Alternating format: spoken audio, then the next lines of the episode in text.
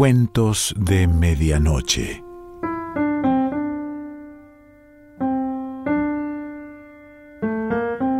El cuento de hoy se titula El frío de la noche de verano es fuerte y pertenece a Stig Dagerman.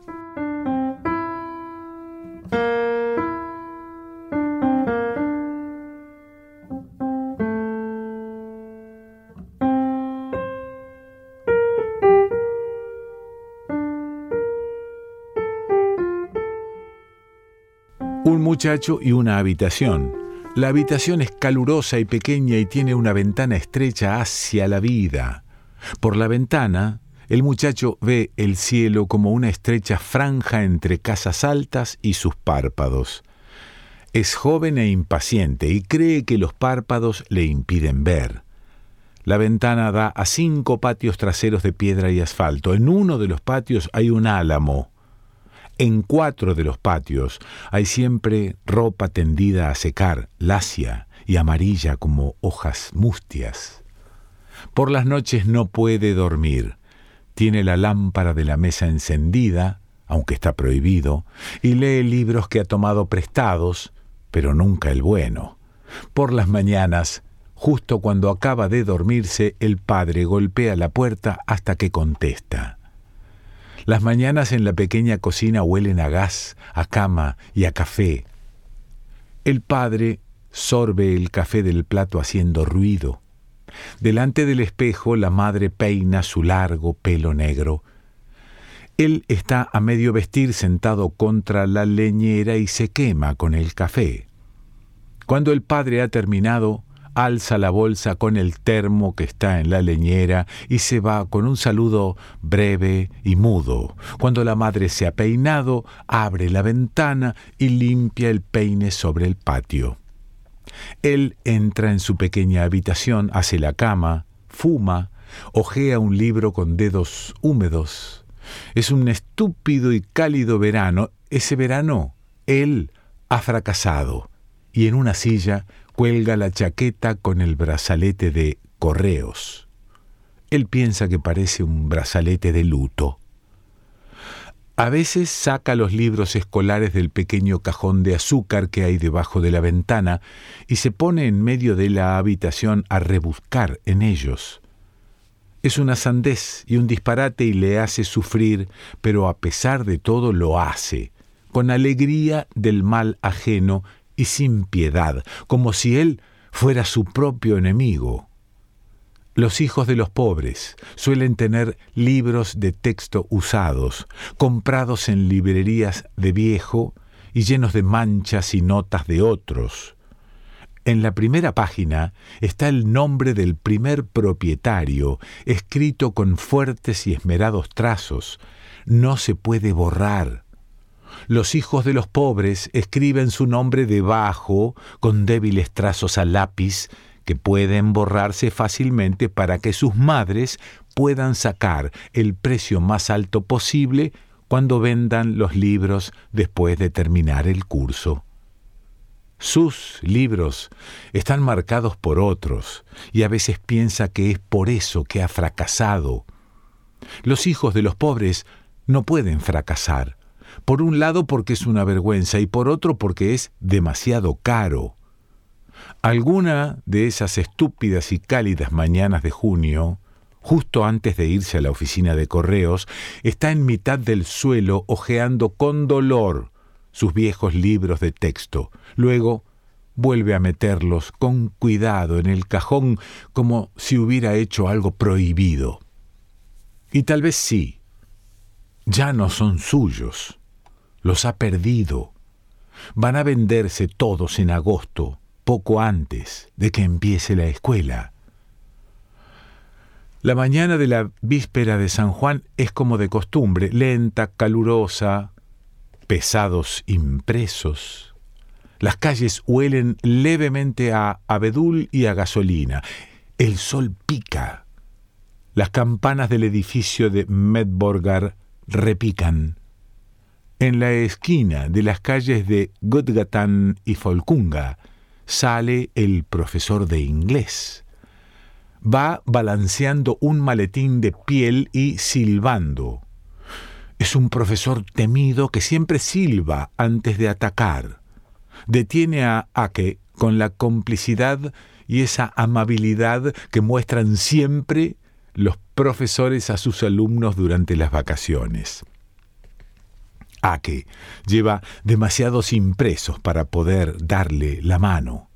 El profesor dice, está muy bien que usted, Bergström, trabaje durante las vacaciones. Ake contesta, no son vacaciones, he dejado la escuela. El profesor se siente entonces abochornado como cuando uno se confunde de persona y se apresura a seguir su camino silbando. Ser escolar y cartero está muy bien. Ser solo cartero no está bien. De un cartero no dice nadie que es aplicado, nadie dice que ser cartero está bien. Si se queda atrapado en un ascensor, se le grita que debe usar la escalera. Si alguien recibe una carta arrugada, abre la puerta y dice que es culpa del maldito cartero. Si llama a una puerta porque la carta no cabe por el buzón, la que abre se queja de que está enferma, como si fuera su obligación saberlo.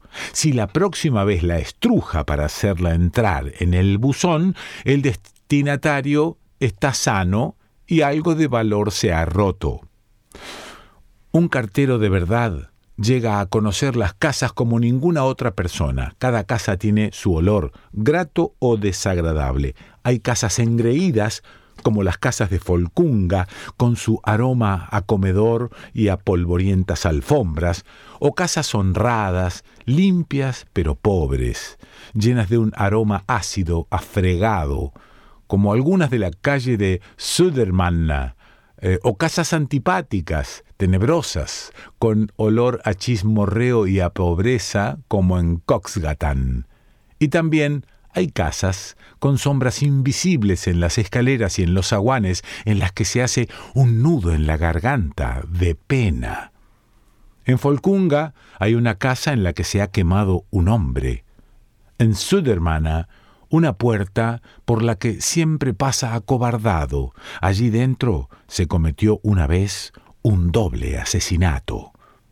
En lo más alto de una casa de Coxgatan, una pareja joven se ha asfixiado con gas hace tan poco tiempo que aún reciben cartas de Noruega. A principios de junio, una postal con el puerto de Oslo. Esperamos carta de ustedes. A mediados de junio, una tarjeta de felicitación. Te felicitamos de todo corazón en tu 30 aniversario. Esperamos carta con ansiedad. La víspera de San Juan, segundo reparto, llega una carta abultada. De pie, ante la puerta, la tiene en las manos. La calienta un poco antes de echarla por el buzón. Imagina una carta que él escribiría como respuesta Queridos amigos desconocidos, permitan a un cartero del Distrito Tercero comunicarles que... Pero eso se quedó en nada, todo se quedó en nada. En el segundo reparto está cansado. Las plantas de los pies le arden como si hubiera pisado ascuas y en las casas sin ascensor siente punzadas. El mayorista de setas le libera de un buen brazado de revistas. La empresa de maderas tropicales es la única casa de Coxgatán que huele bien, a buena madera extranjera, se figura él. Recibe pequeños sobres alargados con contenido duro. Una vez fue una pesada carta de la India. Un día llegará una palmera, piensa una enorme palmera de verdad con cocos en la copa que tendrán que repartir entre todos los carteros de Estocolmo cuatro. Como es su distrito, irá él a llamar.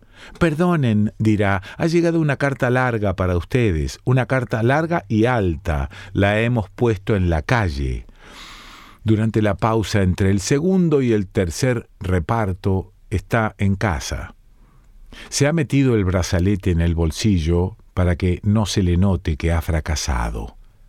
De alguna manera, debe de notarse a pesar de todo porque el padre que está sentado en la caldeada cocina con la camisa desabrochada, tomando un carajillo con dos compañeros de trabajo, dice de pronto, Este ha ido al instituto cinco años, así que pueden estar seguros de que ya sabe repartir cartas.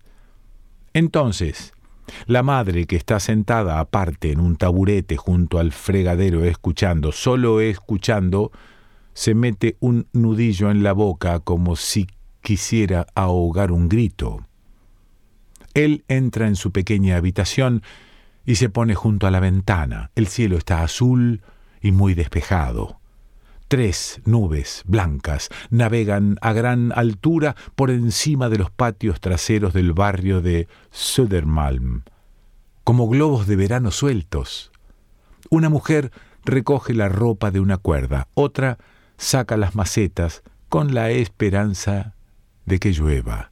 Un hombre que está al otro lado del patio con la típica borrachera de San Juan golpea a su mujer en los dedos cuando sacuden una alfombra. Alguien abre la ventana y un gramófono empieza a sonar acompañando los palmetazos. A sus espaldas entra la madre en la habitación. Él no se vuelve. Ella pone una bandeja en la mesa y se marcha. En una casa que no se ve grita un niño con un alto tono encendido que atraviesa el macizo de toda la manzana. En el patio vecino, un músico ambulante toca el acordeón y mira hacia las ventanas. Pero la casa está vacía a causa de San Juan y solo una moneda de cinco céntimos suena contra las piedras. En el tercer reparto, todas las casas están vacías y silenciosas. Las escaleras huelen a polvo y a soledad. Las tiendas están cerradas y los pasos de Ake resuenan cuando cruza los patios. El repique de campanas de la iglesia de Santa Catalina cae sobre él cada cuarto de hora y lo lleva a otras puertas, sobre todos los distritos de los carteros hay un repique de campanas de alguna iglesia como un trayazo largo y duro. Hace bochorno y en las calles no hay nada de sombra. Sobre los patios flota un tenue humo azul de tarde. Los que están de viaje han bajado las persianas oscuras de las ventanas, de manera que las casas parecen estar de luto. Cuando vuelve a casa, el padre está afuera. La madre está sentada en la habitación grande delante del armario de la ropa blanca, con su alto espejo, y juega con su pelo. Debajo de una silla hay un pañuelo arrugado. Ha llorado. Él va a su cuarto, se tumba en la cama y estudia la gramática inglesa hasta Should Luego entra la madre, se sienta a los pies de la cama y deja que se temple el silencio antes de decir nada. Mientras tanto llegan hasta ellos los ruidos de la ciudad con afiladas púas. Suena la sirena de un barco estridente y angustiada abajo en las aguas de Strumen. Una ventana se cierra de golpe y los cristales vibran. Una ambulancia se acerca con su música enferma y desaparece despacio dejando su zozobra tras de sí. La madre le toma los tobillos con sus manos, con rudeza y desaliento. Tienes que salir, murmura. Salir y divertirte. La noche de San Juan. ¿Cómo vas a quedarte en casa una noche de San Juan? No debes. El campanario de la iglesia de Santa Catalina da un toque tan suave como un tono de piano. Él cierra los ojos y no contesta. Ella lo deja solo. Poco después oye llegar al padre. Da tumbos, tropieza, abre y cierra puertas, aparta sillas. Está arrepentido y ha comprado flores, tulipanes, seguramente. Va y viene por la habitación grande mientras la madre calla. Después de un buen rato, parece que hacen las paces. Hablan en voz baja. El padre sale al pasillo y se acerca a su puerta, llama. El hijo se levanta rápido de la cama y se pone junto a la ventana. El padre entra en la habitación y se acerca a él con una lentitud interminable. Luego, el brazo por el cuello y el demoledor y bochornoso abrazo. No irás a quedarte en casa, muchacho. Es la noche de San Juan. El padre le alza la cara y la sostiene entre sus manos como una piedra. No, contesta, voy a salir. Lleva mi bici, le dice el padre, a la piedra. Está en la calle.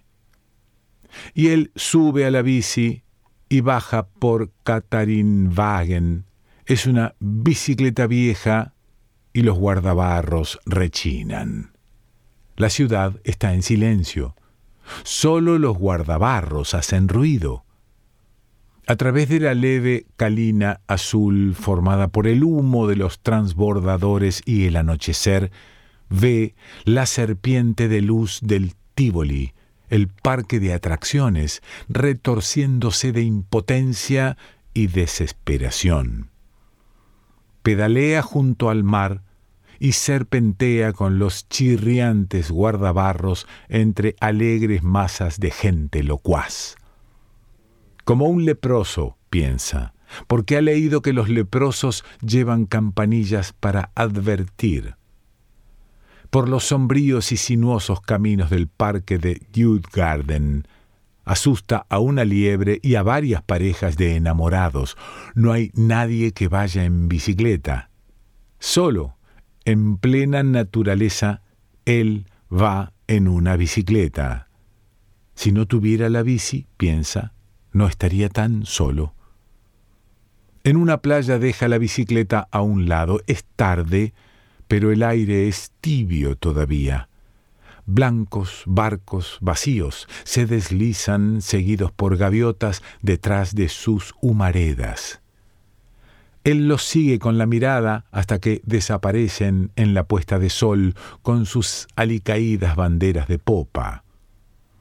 Uno de ellos toca la sirena rabiosamente al transbordador de Tegelviken como si fuera un perro. A su alrededor hay música en la noche hogueras bajas en las islas y en las colinas que de pronto llamean y tienden sus lenguas sobre el agua. Desde las oscuras fauces de la vía de Hammarby se acerca una vela blanca volando como una carta de un buzón. En una larga fila negra, las grúas de Stadsgarden inclinan sus cuellos como lagartos hacia el agua, como si fueran a beber. En lo alto del cielo, más o menos encima de su distrito, piensa él, hay negras nubes quemadas con bordes enrojecidos. Acaba de leer un libro en el que llaman a esas nubes desgracias durmientes. En una casa muy por debajo de esas nubes acaba de dormirse su padre con la boca abierta y las manos cruzadas sobre el pecho. Junto a la ventana abierta está la madre peinándose el negro cabello para dormir. Un día ha de llegar una palmera de África a la empresa maderera de Coxgatan. Será difícil pasarla por la angosta esquina que hay junto a la calle de Ostgatagan, pero se hará. Luego empieza a tener frío. Se monta en la bicicleta del padre y va traqueteando en la clara noche hacia las desgracias durmientes.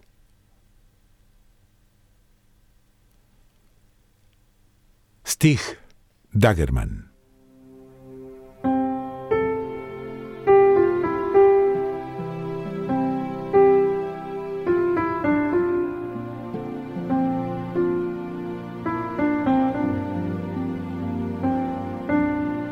Cuentos de Medianoche.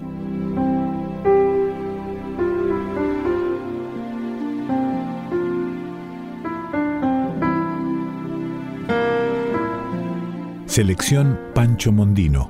Idea y lectura Quique Pessoa.